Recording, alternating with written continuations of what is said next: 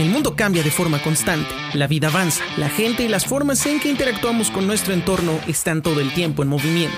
Consumimos información de manera inmediata, a veces de forma extrema y pocas veces nos detenemos a analizarla. Lo que vemos, lo que decimos y hacemos, todo en absoluto comunica. Soy Carlos Fernández y al igual que tú tengo una opinión sobre lo que pasa a nuestro alrededor. Acompáñame a descubrir cómo la comunicación es y será el centro de todo lo que nos mueve. Bienvenidos a Videns. Comenzamos. Hola, ¿qué tal? Yo soy Carlos Fernández, bienvenidos a un nuevo episodio de Videns Podcast. Ha pasado bastante tiempo desde la última vez que nos escuchamos y que nos vimos. Eh, todavía sigo atrasado con un par de videos del podcast, de los episodios completos que se suben a Facebook, pero es que he estado trabajando también en algunas cosas nuevas para la página. He estado eh, retomando algunos de los contenidos, como lo es Cineteca y Melomanía, que por fin regresó. Y he estado trabajando en algunas cosas que quiero mejorar de la página. Hay un proyecto ahí que estoy tratando de echar andar, eh, pero que todavía no me da el tiempo como para poder hacerlo, pero me gustaría compartírselos muy pronto. Ya tengo la idea muy clara, ya estoy trabajando en él, pero me falta pulir algunos detalles para eh, hacer que este espacio sea un poquito más amplio y que tenga eh, pues otro, otro canal para expresar algunas otras cosas de las que también me gustaría hablar, no necesariamente en video o en audio, eh, y ese es un poco del por qué he estado como algo alejado de, del podcast y de algunos contenidos, porque estoy tratando de, de, hacer esto un poquito más, más grande. A veces ni siquiera me doy abasto con lo que tengo, pero ha sido, es algo que quiero hacer. Quiero ver qué pasaría si, si nos animamos a crear otro, otro canal distinto un lado B de las cosas, donde también puedo hablar de otros temas. Y les digo, no necesariamente en video o en audio, que sé que es mucho más disfrutable. y eso es lo que también me ha detenido a hacerlo, porque no estoy seguro si seguir haciendo video sea eh, la parte que quiero explorar o tal vez explorar otras cosas que también me gusta, pero que he dejado de hacer. Y como es escribir, por ejemplo. Entonces he estado trabajando en eso, he estado intentando aterrizar esa, ese proyecto, pero aún no, no llego a ese punto para poder lanzarlo con ustedes y que ustedes lo vean y que ustedes de alguna manera pues me den esa retroalimentación. Y también por eso he estado atrasado con otras cuestiones eh, y también por cuestiones de trabajo que no son tan agradables que me han tenido pues un poco disperso en ese sentido. Eh, no les voy a mentir he pasado algunos días difíciles en el sentido de que no he estado con el mejor ánimo para hacer las cosas. Eh, sinceramente no sé, no quisiera echarle la culpa a la pandemia o al encierro, pero a veces es complicado tener ganas de hacer las cosas. Y eso me ha pasado estos últimos, no sé si meses, no, meses no, son tal vez un par de semanas donde me ha costado mucho hacer las cosas, tal vez porque anímicamente pues no ando del todo bien por diversas cuestiones personales, eh, pero que sé que ustedes son los últimos en, eh, en querer enterarse de esto, pero pues este es el único espacio en el que puedo de alguna manera explayarme y contarles un poco de lo que sucede y que eso también me, me molesta mucho el no poder controlar esa parte personal para poder seguir eh, avanzando con esto que tanto me gusta hacer y que disfruto muchísimo y que realmente ustedes me han hecho sentir bastante cobijado en algunos momentos sin saberlo porque cuando publiqué Melomanía eh, hubo un comentario ahí muy interesante de un seguidor que, me dijo que le gusta mucho Melomanía y que es fan de alguna manera de Melomanía. Y este tipo de cosas me hacen sentir muy bien y, me recuerdan que, pues que a lo mejor son dos o tres personas las que están al pendiente de la página, que son dos o tres personas las que están pendientes del podcast y que yo no debería de dejar de hacerlo por ellos. Y eso también es, es, gratificante de, repente leerlo. Y, también es, es padre porque si escucharon el último capítulo que eh, grabé aproximadamente por ahí de diciembre o enero, no recuerdo más o menos cuando lo grabé, pero ya tiene bastante tiempo. Eh, mandaba saludos a, dos amigos que ya escucharon el episodio y que están muy eh, contentos por mis saludos, Sharen y Juan Carlos, que son dos grandes amigos, eh, y que también es ese tipo de cosas las que me hacen como replantearme y volver a, estos espacios para poder platicar con ustedes. Y también en este espacio, en este tiempo que estuve atareado y con un sinfín de cosas y tratando de reencontrar esa chispa que encendiera mi ánimo otra vez, pues por fin terminé de ver la docuserie de Last Dance o El último baile en Netflix, que es una serie que me recomendaron muchísimo y que leí muy buenos comentarios en Twitter de gente que sí es súper fanática del básquetbol y de gente que es súper conocedora del tema. Yo no me considero, yo me considero bastante ignorante en el tema del básquetbol, pero pues lo más que yo sé del básquetbol en general, pues es Space Jam. y entiendo que una de sus más grandes figuras y el icono más grande que ha dado la NBA, pues es sin duda Michael Jordan. Y cuando empezaron a hablar de que esta serie eh, empezó eh, a transmitirse cada domingo en Netflix, eh, sinceramente no le puse mucha atención porque a mí me caga ver las series como en la tele de antes, ¿no? Que hoy veías el capítulo 4 de la serie terminaban bien chingón el capítulo y la siguiente parte de ese capítulo viene hasta dentro de dos o tres semanas o en una semana, ¿no? Entonces a mí siempre esas ansias de ver más pues me matan, entonces preferí esperar un buen tiempo a que se pasara como esta, este auge de que todo el mundo era fanático a través de Michael Jordan para poder verla. Y eh, ahora que ya está completa, son 10 episodios en Netflix, eh, cada uno más o menos de una hora, eh, por fin terminé de verla. También me tardé en, en terminar de verla porque terminé de ver Cobra Kai, me terminé, eh, no sé qué otra cosa estaba viendo, estaba viendo seguramente un anime, estaba viendo Attack on Titan de manera pirata porque yo no pago Crunchyroll.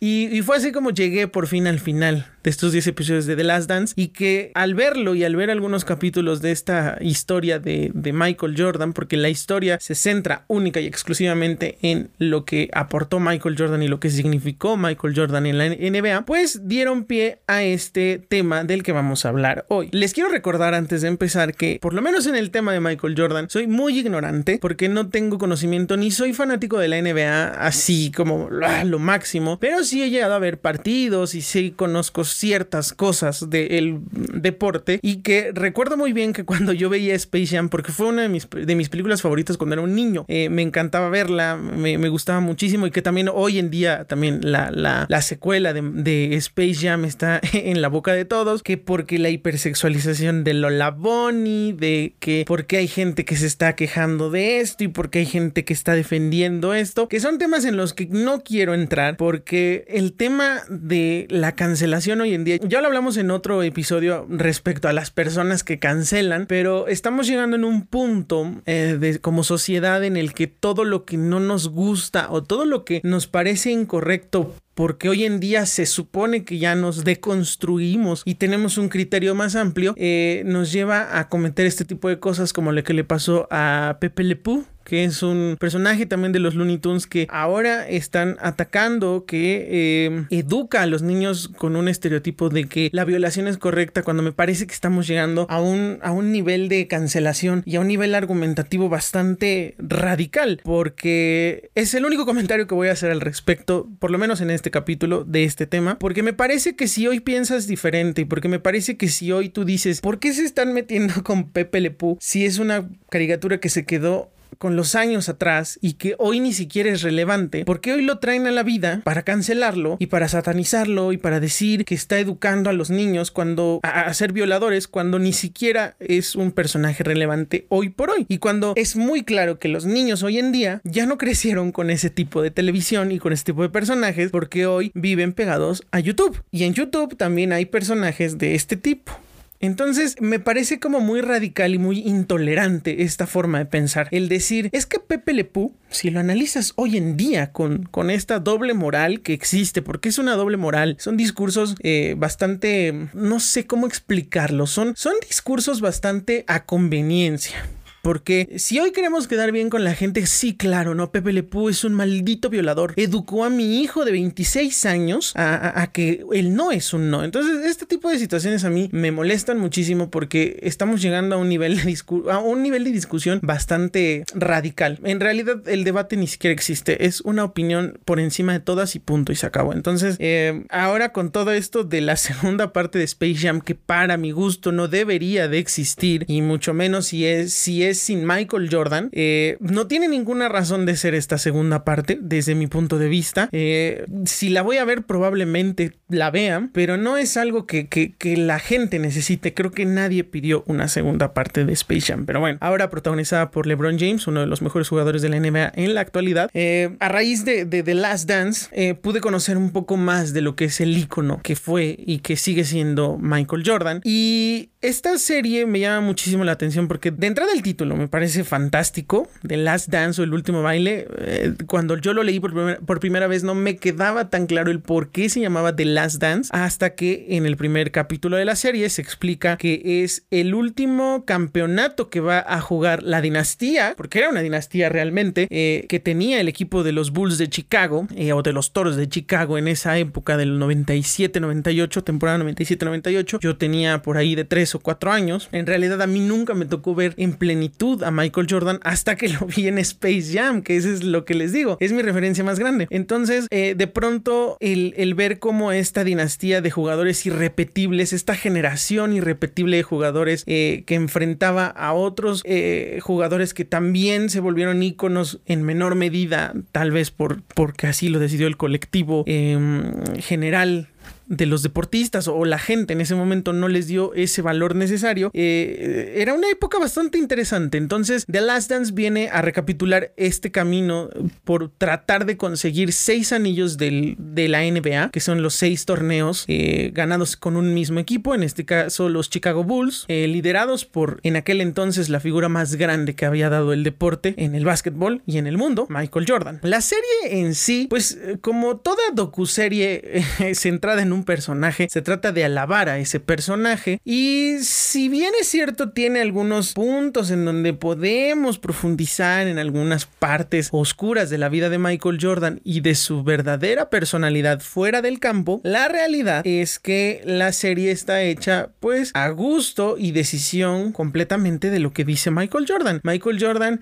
recapitula estos años maravillosos en la NBA según su percepción, según sus argumentos y en realidad no existe un verdadero contrapeso como para contar otra parte de esa misma historia, porque al final una docuserie, eh, si la analizamos desde ese punto de vista, debería de tener contrapesos muy grandes y esta realmente no los tiene. Quizás porque Michael no, no quería que nadie le llevara la contra. Es lógico, es su programa de televisión y él decide quién habla y quién no. Pero aún así me parece que eh, hasta cierto punto la serie tiene sesgos muy importantes, muy cargados a favor de Michael Jordan porque él la produce y porque él es el que el icono más grande de la NBA y se le tiene que guardar cierta pleitesía. Pero me parece muy interesante que e, en general el tipo era un fuera de serie. En general el tipo hizo de la NBA un deporte global y se convirtió en un icono de la cultura pop. Eh, tan es así que toda la gente ubica perfectamente la silueta de Jordan gracias a sus tenis, los Air Jordan, a que hoy es una marca reconocida de ropa y que ha vestido a otros equipos de otros deportes. El Paris Saint Germain en el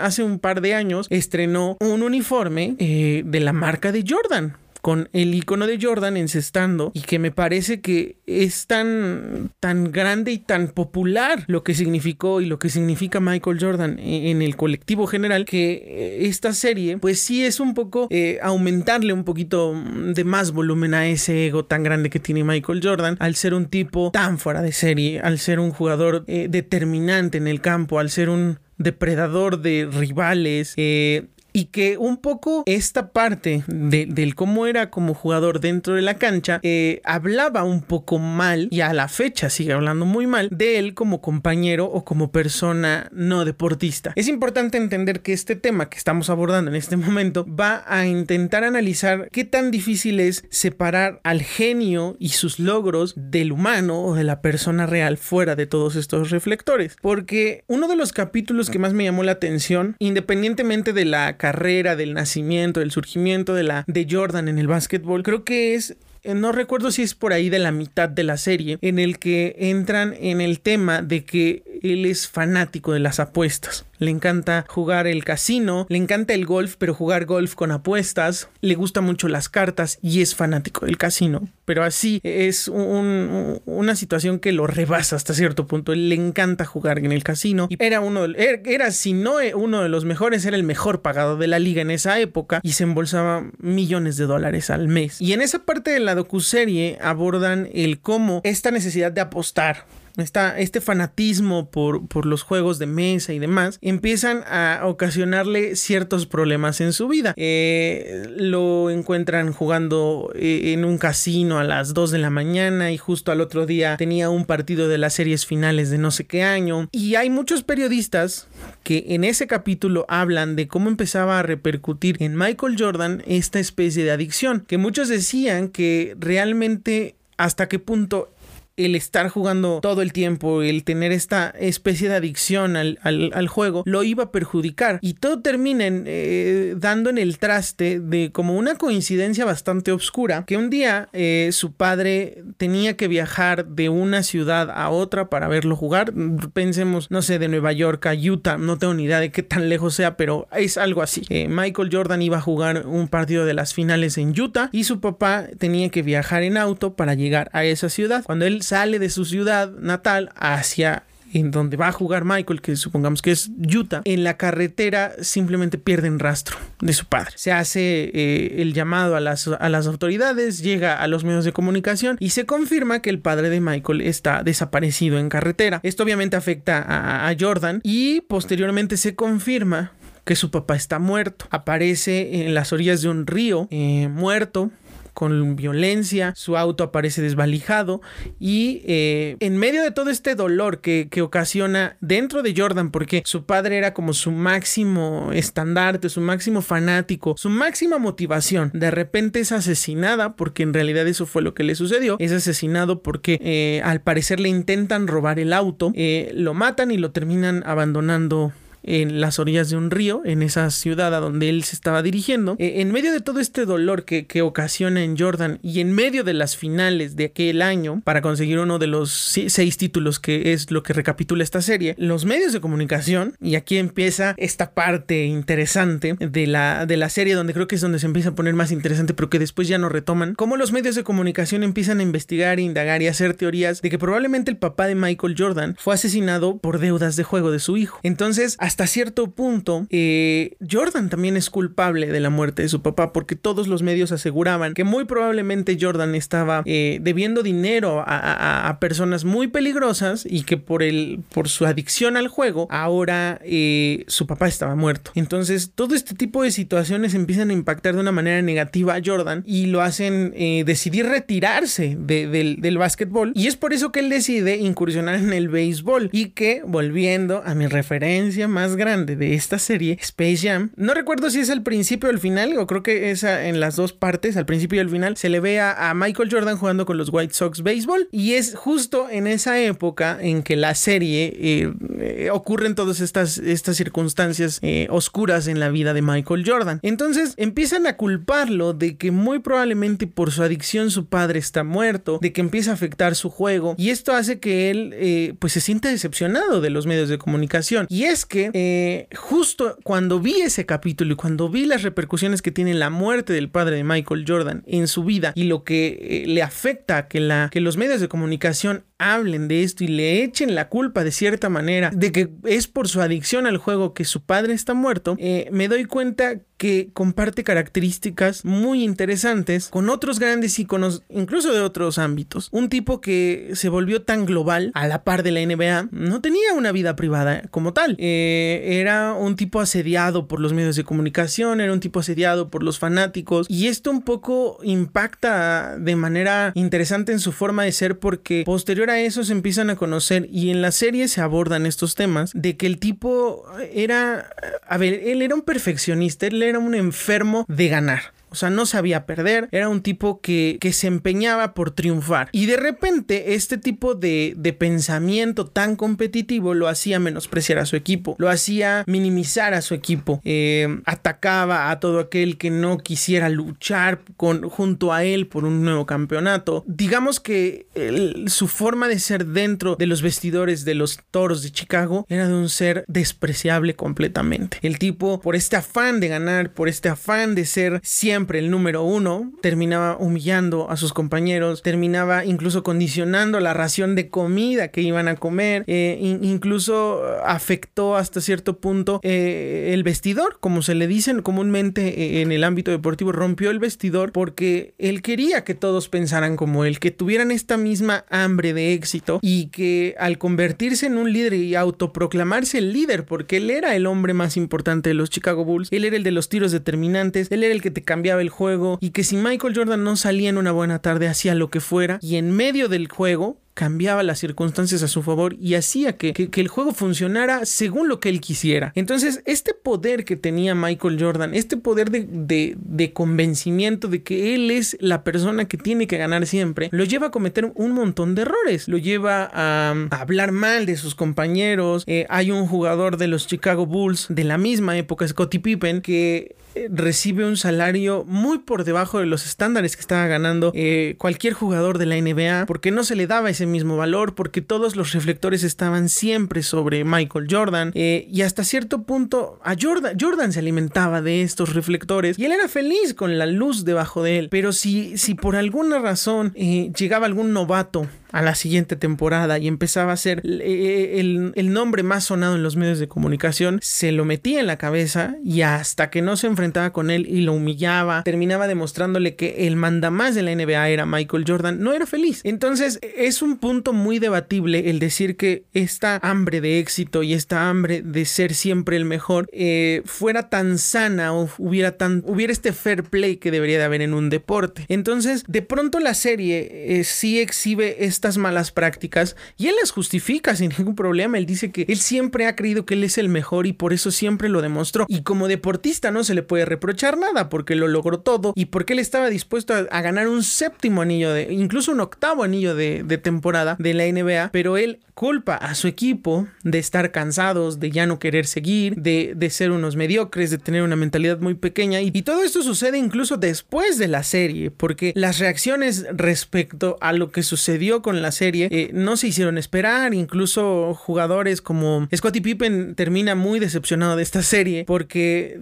de alguna manera lo hacen ver como, como que sí era un tipo infravalorado, pero que Michael Jordan también lo criticó muchísimo por no quererse operar la rodilla por una lesión justo en el último año de temporada, eh, donde Jordan siempre juró que él se sintió abandonado por Pippen. Entonces, de cierta manera, The Last Dance sí recapitula de manera interesante lo que representa la figura de Michael Jordan en la NBA, pero también lo deja muy mal parado respecto a cómo es en su vida personal, en su trato con sus otros compañeros y en la persona y, lo deja parado un poco como un bravucón, como un culero con sus, con sus compañeros de equipo. Y, y esta situación obliga a que todo mundo eh, se pregunte realmente Michael Jordan es como lo máximo que ha dado la NBA? Sí, pero ¿hasta qué punto puedes separar al personaje de la vida personal, hasta qué punto puedes lograrlo. Y justamente esta, eh, eh, eh, esta situación que ocurre en The Last Dance me lleva a pensar en otro personaje que murió el año pasado y que cuando murió también me, yo creo que me, me llevó a pensar en que teníamos que hacer un capítulo de él y que me hubiera gustado que fuera únicamente de él, pero creo que ahora con estos personajes que vamos a abordar hoy junto con Michael Jordan,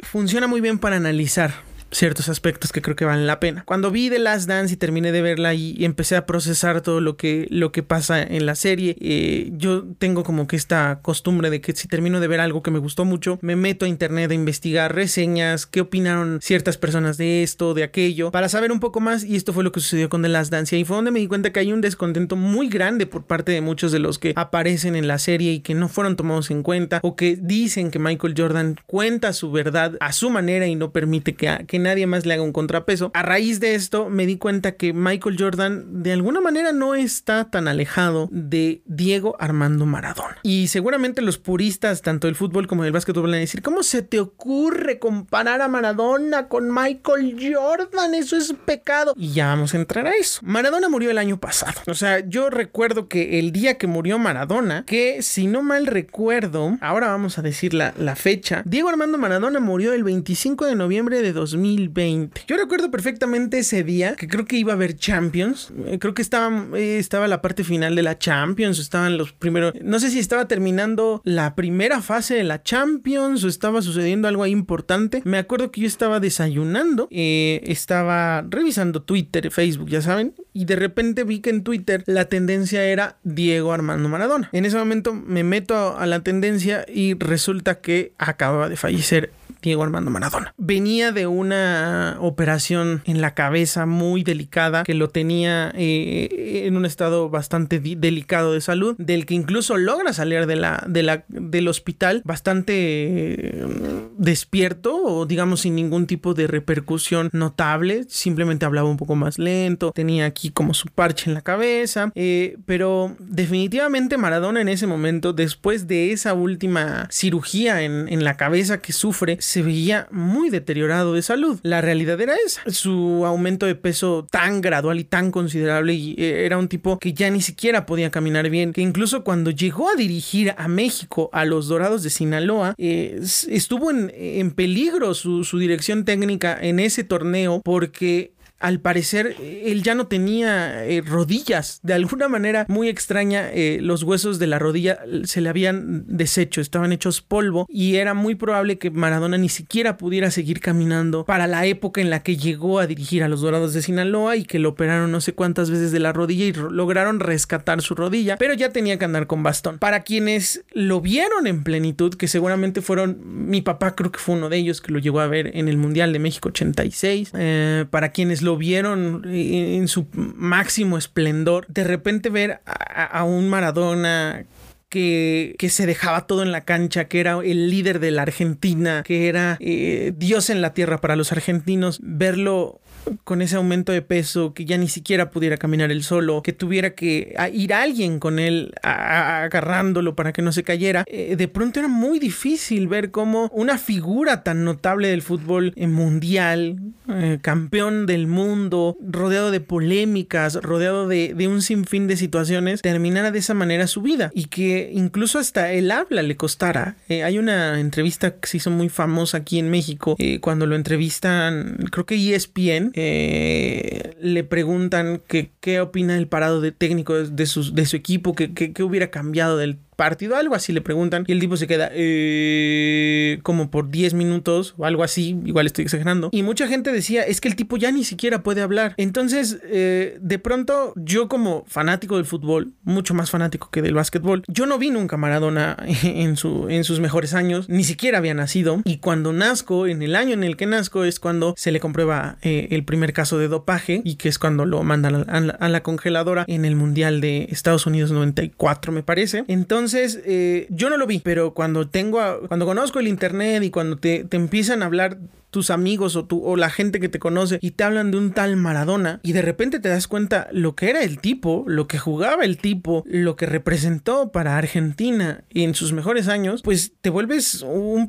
Se, se, convierte en un, en un personaje de reconocimiento importante. De alguna manera me pasa algo muy similar a lo que me pasó viendo The Last Dance con Michael Jordan. Eh, como ninguno de los dos los pude ver en, su, en sus mejores años, de pronto ves lo que lograron y, y tienes una, un cierto reconocimiento una especie de idolatría diferente por estos dos personajes porque entiendes el tamaño de figuras que eran. Entonces, de pronto, ver que, a Maradona lo querían como lo querían en Argentina e, es, es enfermo, es, es, es algo que, que, eh, muy pocas personas en el mundo creo que han logrado. Si no es que probablemente solo Maradona, no sé realmente. Y que justo cuando muere eh, empieza eh, a rondar esa pregunta en, muchos, en muchas cabezas y por supuesto en la mía, el saber en qué otro país existió alguien como Maradona al que amaras de esa manera, del que incluso de manera muy extraña y radical, eh, pues se habla de que Maradona tiene su propia religión, que, a mí se me hace ya un exceso, ¿no? Porque digo, yo nunca he idolatrado a alguien de esa manera para pensar que es Dios en la tierra, pero de pronto empiezas a entender eh,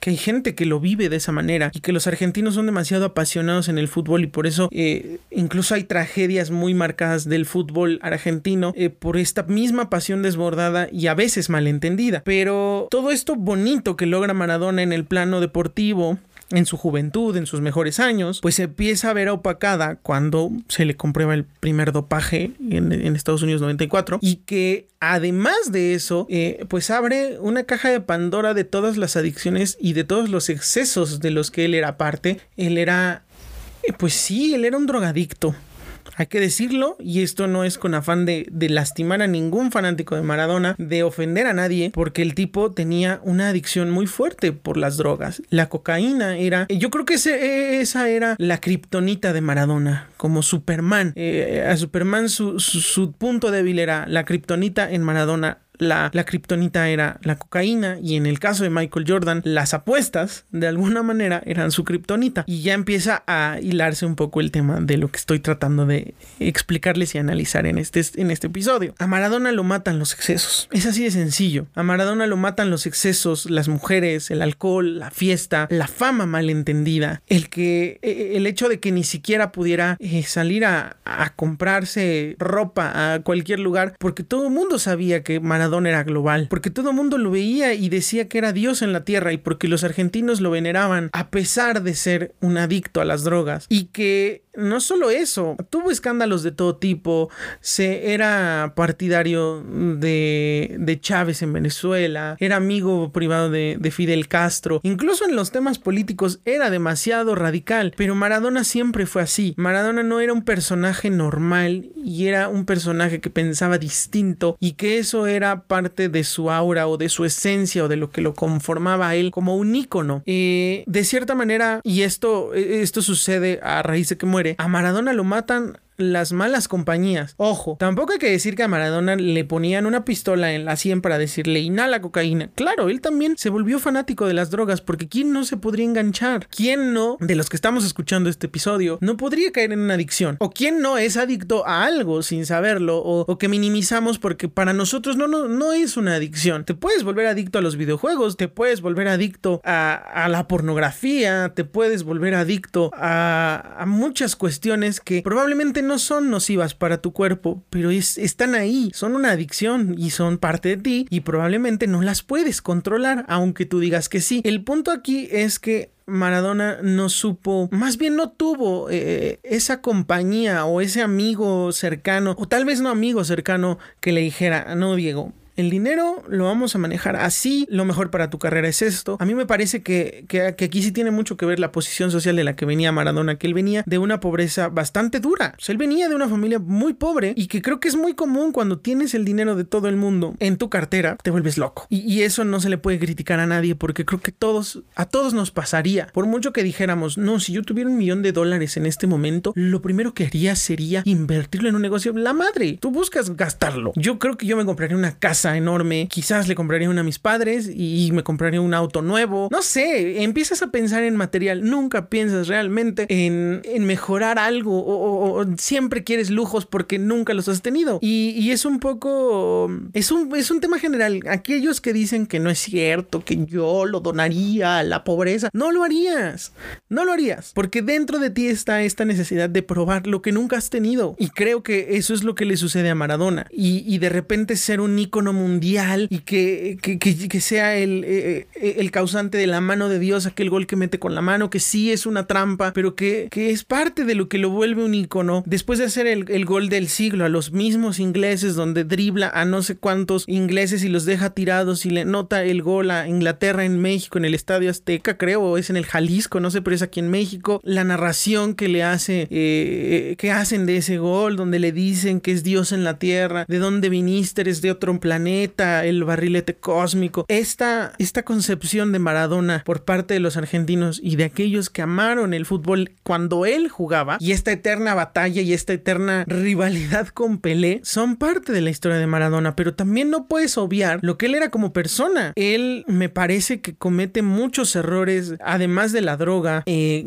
tiene a su esposa Claudia Villafañe, con la que tiene dos hijas, eh, le hace la vida de cuadritos, la violenta, la, la tiene la demanda por muchos años, le hace la vida imposible y eso es otra realidad. Y es algo que la gente que ama a Maradona con esta, con este amor desmedido y desentendido no puede entender, que es parte de lo que es Maradona. No puedes, sí puedes hablar de Maradona futbolista, sí puedes hablar de Maradona el genio con la pelota, pero tienes que entender que el lado oscuro de Maradona es igual de palpable y es parte de él. Entonces, en contraste con Jordan, Jordan cambió el básquetbol. Lo vuelve un deporte inmenso en el que todo mundo se da cuenta que existe Michael Jordan y que Michael Jordan es la figura más grande que ha dado la NBA hasta ese momento. Y creo que por muchos años, ¿eh? hoy se dice que es LeBron, se decía que también y podía haber sido Kobe Bryant, pero no sé hasta qué punto ellos pudieron igualar lo que hizo Jordan. Y, y digo no sé hasta qué punto porque como no soy tan fanático del básquetbol, no estoy tan consciente de los logros de Kobe Bryant y de LeBron James, pero me parece que Michael Jordan fue es y seguirá siendo la máxima figura de la NBA, incluso con todos sus problemas, con todas estas malas actitudes. Lo mismo sucede con Maradona. Maradona hizo campeona a Argentina. Maradona se volvió una deidad en, en, Argentina, en Italia, lo, lo adoran en Nápoles.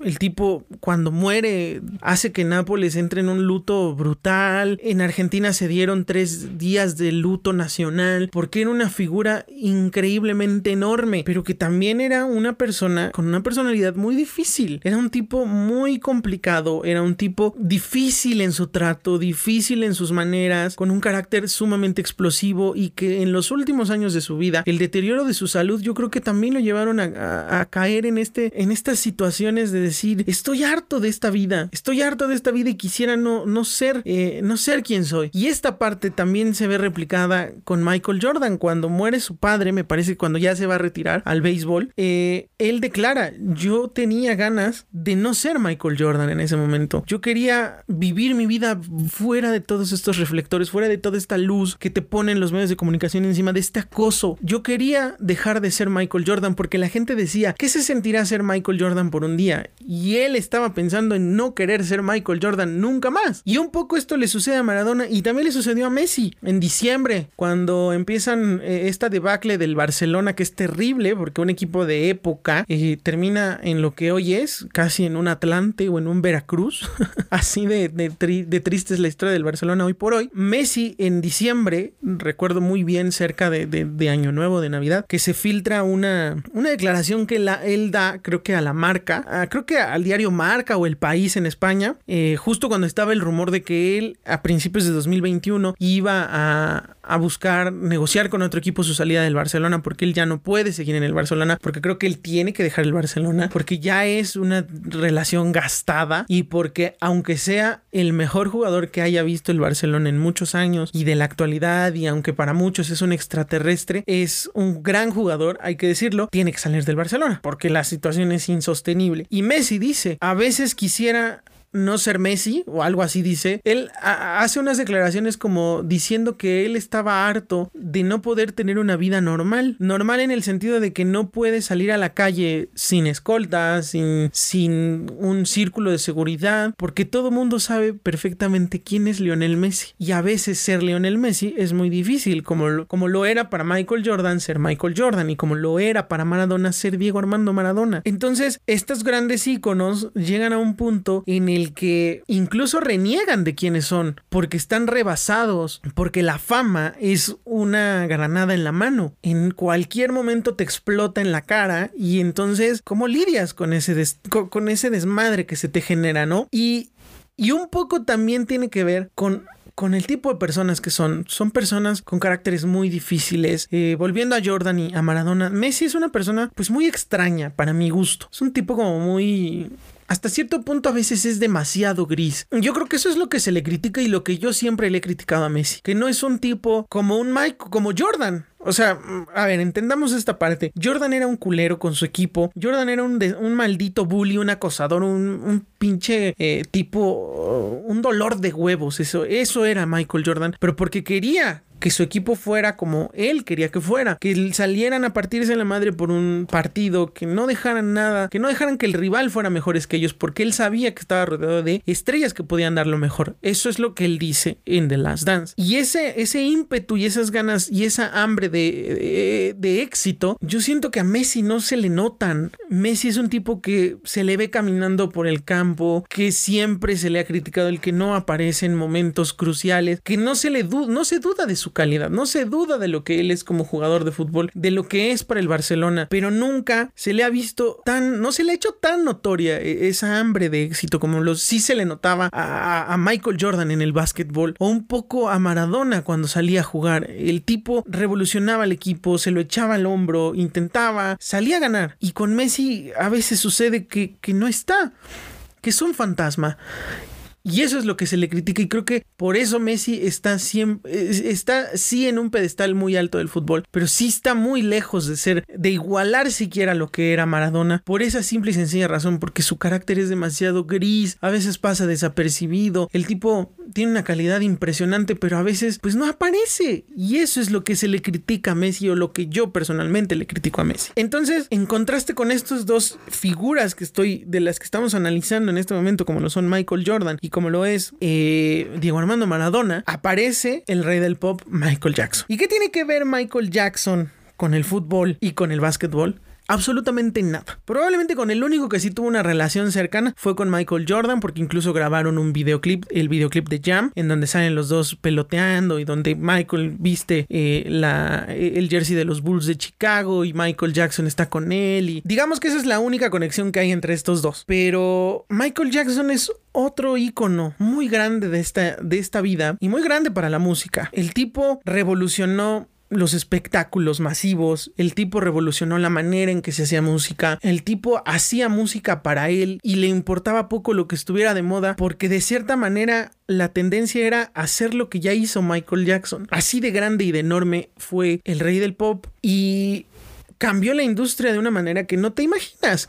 El tipo creó el concepto del video musical. El tipo no hacía un video musical donde él salía bailando, tocando su guitarrita como hoy en día se ven. El tipo contaba historias, hacía películas, hacía cortometrajes, porque así se le hinchaba el huevo hacerlo. Porque él entendía la música como un espectáculo, como un business, como, como una, una forma de interpretar mensajes o de enviar mensajes más bien, de, usando todos los sentidos. Y el tipo revolucionó tanto el negocio que lo hizo global y que es tan inmensa la figura de Michael Jackson que evidentemente también tiene una vida llena de excesos y polémicas y situaciones muy obscuras. Comenzando con que su papá lo explotaba desde que era niño porque el tipo, el tipo nació siendo talentoso. Desde que cantaba en los Jackson 5, el tipo ya era, ya tenía una voz privilegiada. Para empezar, o sea, para pronto, o sea, ni siquiera fue como, como en la serie de Selena que se dan cuenta que Selena canta porque un día le dan chance echarse un palomazo en el garage. No, Michael Jackson ya venía con ese talento. Y vive una infancia muy difícil, alejada de todo lo que un niño de, de 6 a 12 años pudiera vivir. Yo salía a jugar canicas, salía a jugar tazos, me raspaba las rodillas porque salía a jugar fútbol. Ese infancia que yo viví me tiene hecho esta persona que soy yo, un poquito panzona y chichona y un poco deforme, pero viví una infancia distinta. Y Michael Jackson vive una infancia rodeada de trabajo, de explotación laboral, de que tú eres la voz del grupo y que tú tienes que llevarnos al éxito. Entonces, este éxito que se le augura a Michael Jackson con la visión de su padre, de, con una visión de un hombre de negocios, lo lleva a convertirse en la figura más grande que ha dado el pop mundial. No hay nadie que se le asemeje. Probablemente la única mujer que esté casi a su nivel, y si no es que está a su nivel, es Madonna. Pero de ahí en fuera no hay nadie que esté cerca de ser, de siquiera igualar un poquito de lo que hizo Michael Jackson en, en la industria musical y que por otro lado, su lado oscuro es tan palpable y tan de dominio público que es lo que hace que mucha gente demerite lo que representa, en, lo que representó para la música. Se le denunció por pedófilos, se, le denunció de abuso sexual a menores, eh, ha sido un tema recurrentísimo junto con el hecho de que se blanqueó la piel cuando el tipo tenía vitiligo, que es una afección que afecta la pigmentación de la piel y la aclara porque pierde su pigmento natural. Se le critica que se tiene que arreglar la nariz y un sinfín de cuestiones más que un tipo como Michael Jackson, con esta excentricidad, con este con esta forma de ser tan, tan fuera de lo normal, tan, tan de otro planeta como así se le catalogó a Jordan y a Maradona, tienen eh, como inherentes a ellos. Me parece que, con Michael Jackson se hace una cacería de brujas muy importante eh, cuando hay un documental de un, de un reportero inglés que fue muy famoso, eh, fue por ahí de los años noventa y tantos, no sé si antes del 2000, sí, mucho antes del 2000, fue por ahí del 97 creo este tipo le hace un documental a Michael, que es de donde sale esta famosa escena de, Michael asomándose por un hotel con su hijo en brazos y que lo cuelga por el, por el balcón y que eh, este se hizo un meme incluso y se le atacó y demás. Eh, este tipo de, personajes como este reportero que no recuerdo cómo se llama, se los voy a poner aquí en un subtítulo o se los voy a poner en la descripción del, capítulo, eh, lo, lo contacta para hacer una, una serie de entrevistas documentales para una serie que va a estrenar en Reino Unido. Le vende la idea de que va a ser una entrevista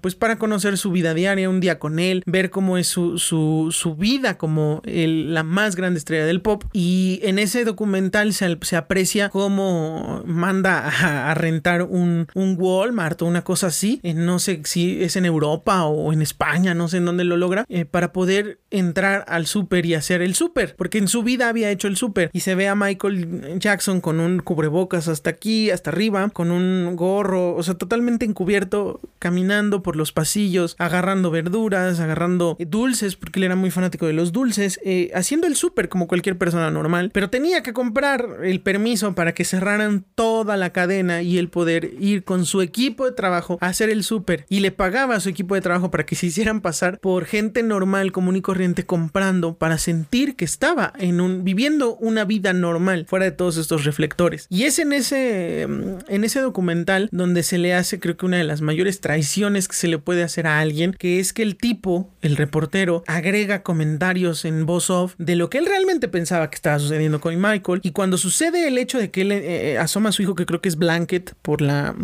por el balcón, lo critica más no poder, lo hace quedar como un enfermo, empieza a dudar del hecho de que en Neverland realmente sucedía, eh, sucedía toda clase de abusos y que cuando Michael Jackson ve por primera vez este documental se siente traicionado porque es como si tú invitaras a alguien a tu casa a vivir una semana y cuando se va de tu casa, lo primero que hace es grabarse en un video y decir, no, bueno, yo estuve viviendo con Carlos una semana y no mames, le huelen las patas, no mames, eh, ronca como puto cerdo, es horrible, su higiene, personal es una mamada, qué asco de cabrón, no puede ser posible que la gente lo quiera porque es un tipo sumamente asqueroso, eh, sus padres son, son un dolor de huevos, no sé, que inventaran un montón de mierda de ti y que tú lo veas y digas, no mames, o sea, te toda mi confianza, viniste, comiste en mi casa, hiciste uso de mis cosas y así lo pagas atacándome y diciéndome que soy una mierda. Y creo que así hay muchos capítulos en la vida de Michael Jackson que son los que terminan llevándole a una depresión que termina en su muerte, ya adicto a los estupefacientes, adicto a los calmantes y antidepresivos, que fue, es lo que aparentemente lo mata y que pues al final nos priva de ver a un, a un personaje tan grande en la música, de hacer música en estos años. ¿Qué hubiera sido de la industria si Michael Jackson hubiera vivido? No lo sabremos. Que haya un sucesor de Michael Jackson se pensaba que cualquiera de sus hijos claramente no va a ser así. ¿Algún otro personaje que pudiera cambiar la industria de esa manera? No se ve. Hay algunos prospectos, sí podría ser,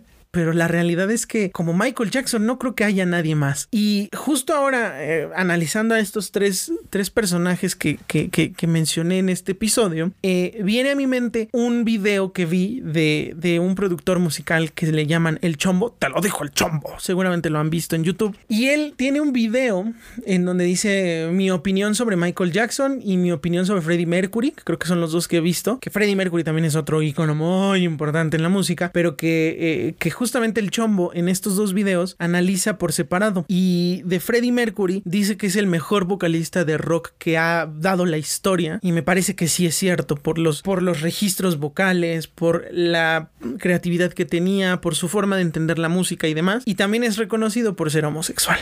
En una época en donde ser homosexual era un pecado. Hoy en día sigue siéndolo para muchos sectores de la población, pero hoy hay apertura. Y él estaba en Inglaterra en medio de, de la del surgimiento sexual más grande que ha habido en esa época y él era homosexual. Entonces, ese es otro punto que también lo hace especial a Freddie Mercury, que hoy en día ya no debería, ya ni siquiera nos importaría y que el chombo lo dice en ese video. Si Freddie Mercury viviera en esta época, poco o nada nos importaría su, su, su orientación sexual, definitivamente. Y en esa época era el tema a tratar en muchos lugares. Es que Freddie Mercury es gay, ¿cómo crees? No, ¿qué, qué, va a decir la gente? ¿Cómo puedes escuchar a un homosexual? Todos esos estereotipos existen y siguen existiendo todavía. Ya son más, ya son menos, pero sí existen. Entonces, en ese video de Freddie Mercury hace hincapié en eso y cuando habla de Michael Jackson, el tipo dice al muñeco, porque tiene muy pegada esa palabra, al muñeco lo atacaron por ser pedófilo, lo demandaron, no le comprobaron nada, se encargaron de hacerle la vida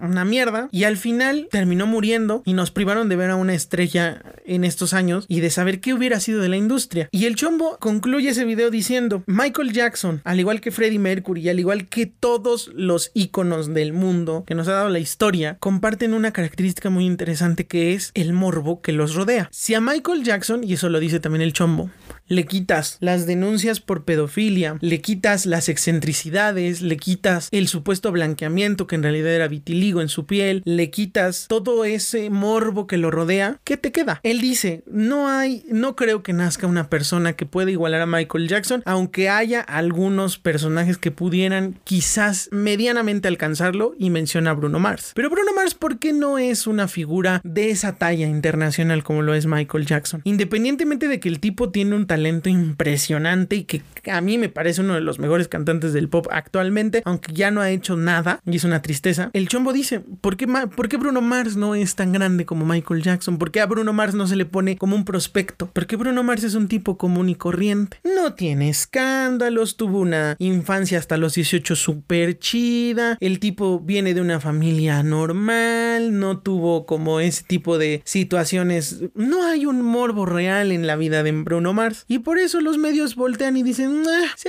pues canta chido. ¿Qué puedes decir más de Bruno Mars? No tiene esa carnita, esa grasita que nos gusta de morbo para poder decir, no, bueno, canta muy chingón, pero uff, violó a no sé quién. Tiene denuncias porque es un pinche loquito, porque va, o sea, no tiene eso. Porque Britney Spears hoy en día sigue siendo eh, un icono de, de, de lo que fue el pop en su época? Porque tuvo un breakdown mental en donde se rapó, se volvió loca y le dio a todos los medios de comunicación esa carnita de morbo necesaria para convertirla en tendencia, para opacar un poco su carrera musical, porque la mujer fue también una, una parte muy importante del pop, por no por nada es la princesa del pop, porque la reina es Madonna. Y, es, es eso, precisamente es ese morbo que rodea a las figuras públicas lo que nos lleva a tener los ojos puestos sobre ellos, porque si ustedes analizan realmente a Bruno Mars, ¿qué, qué, qué posibles escándalos le pudieran inventar. Hoy por hoy, a lo mejor que rechaza, que reniega de su raza negra, aunque no es negro, es, es un poco como mm, entre afroamericano. Es que tiene más como un color de piel muy normal, de latino, entre comillas. Quizás hoy por hoy que lo cancelen por haber tuitado algo en contra del movimiento feminista, algo sobre el aborto, porque tuvo alguna mala conducta con alguna mujer. Quizás tal vez por eso. Pero eso no es lo que a la gente le gusta. Eso a los medios de comunicación como que no les da para seguir en la tendencia. Y por eso Bruno Mars es considerado un muy buen cantante de pop,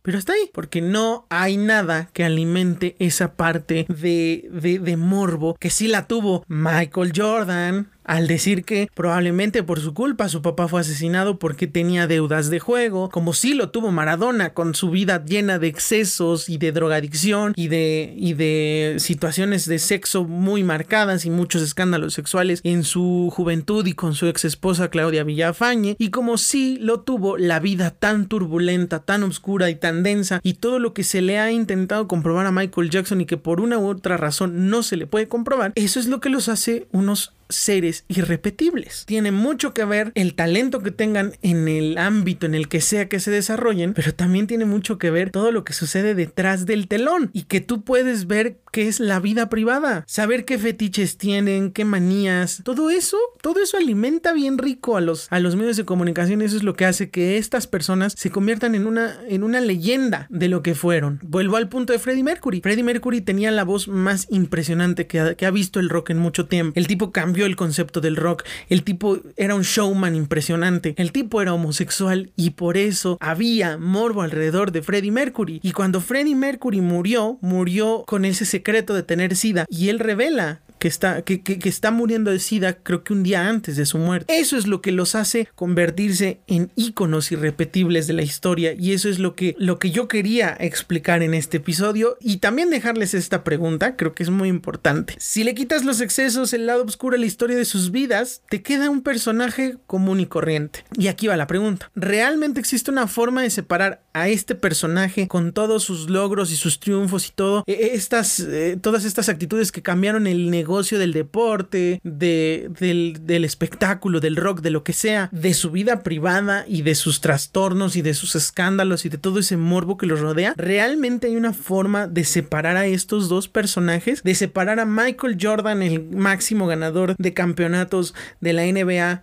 de Michael Jordan, el jugador, eh, eh, el, el, tipo que quería dejar de ser Michael Jordan por un día. Existe manera de separar a Diego Armando Maradona, el gran pelusa, el genio del fútbol, el hombre que vino de las estrellas a cambiar al fútbol. Hay manera de separar a ese Maradona del Maradona adicto a las drogas, eh, del Maradona violentador de mujeres, al Maradona que, que, que, tenía estas declaraciones incendiarias respecto a la política, al amigo de Fidel, al amigo de Chávez. Hay manera realmente de separar a Michael Jackson, el rey del pop, que cambió el negocio, que hizo del negocio de la música algo global y que lo convirtió en una figura importantísima e irreemplazable en la música de Michael Jackson, el acusado de pedófilo, el acusado de blanquearse la piel con procesos químicos. ¿Realmente hay manera de separar al artista del arte y apreciarlos como dos entes diferentes? Si es así, a mí me encantaría que me pongas aquí abajo en los comentarios si existe y ¿Y qué opinas tú de separar al artista del arte y de generar esta dualidad? ¿Es posible realmente? Eso es lo que quisiera que ustedes me comentaran. Hasta aquí el episodio 20 de Videns Podcast, 20 episodios, jamás pensé que llegáramos a tanto. Definitivamente este ha sido un capítulo bastante interesante, creo que nos alargamos un poco, pero que, que, creo que era necesario analizar porque tenía muchas ganas de hablar de Maradona y ahora con The Last Dance se juntan estos dos personajes y después cuando me encontré los videos del chombo se nos agrega Freddie Mercury un poco y también Michael Jackson y te das cuenta que es cierto, las grandes mentes y los grandes íconos que ha dado la historia en cualquier ámbito siempre tienen esta, esta carga de morbo y esta carga densa y esta carga de obscuridad en sus vidas, que es lo que nos da como que esas motivaciones para saber más de ellos y nos vuelve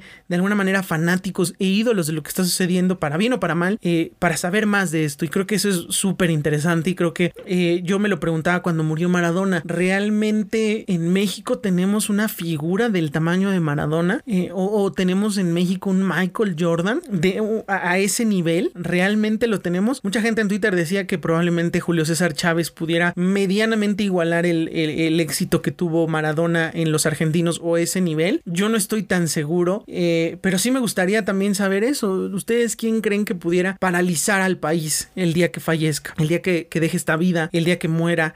Eh, ¿quién, ¿Quién creen ustedes realmente que pudiera paralizar a un país?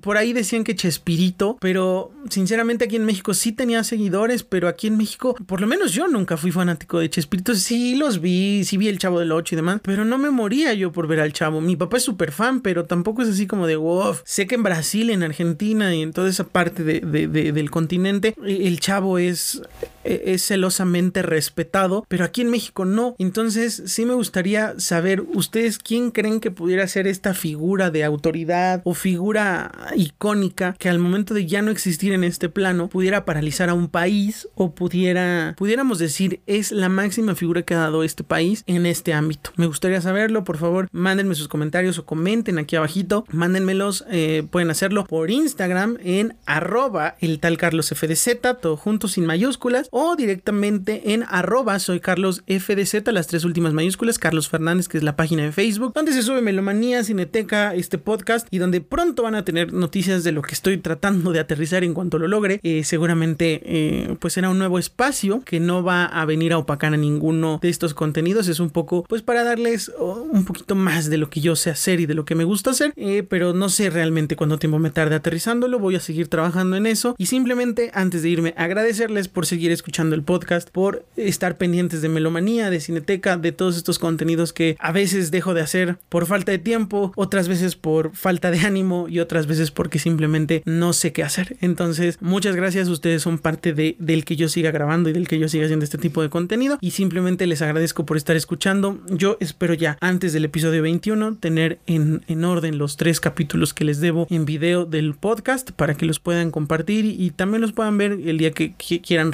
revivirlos o pasárselos a alguien. Ahí lo tengan porque a veces entiendo que Spotify y estas plataformas de audio son un poco más complicadas. Así que eh, pues prometo ponerme a trabajar también en eso. Así que espero que les haya gustado mucho este tema. De verdad, ojalá puedan contestarme las dos preguntas que les dejo. Y pues nada, esto ha sido todo por hoy. Esto fue Videns Podcast. Yo soy Carlos Fernández. Nos escuchamos la próxima. Cuídense mucho. Bye.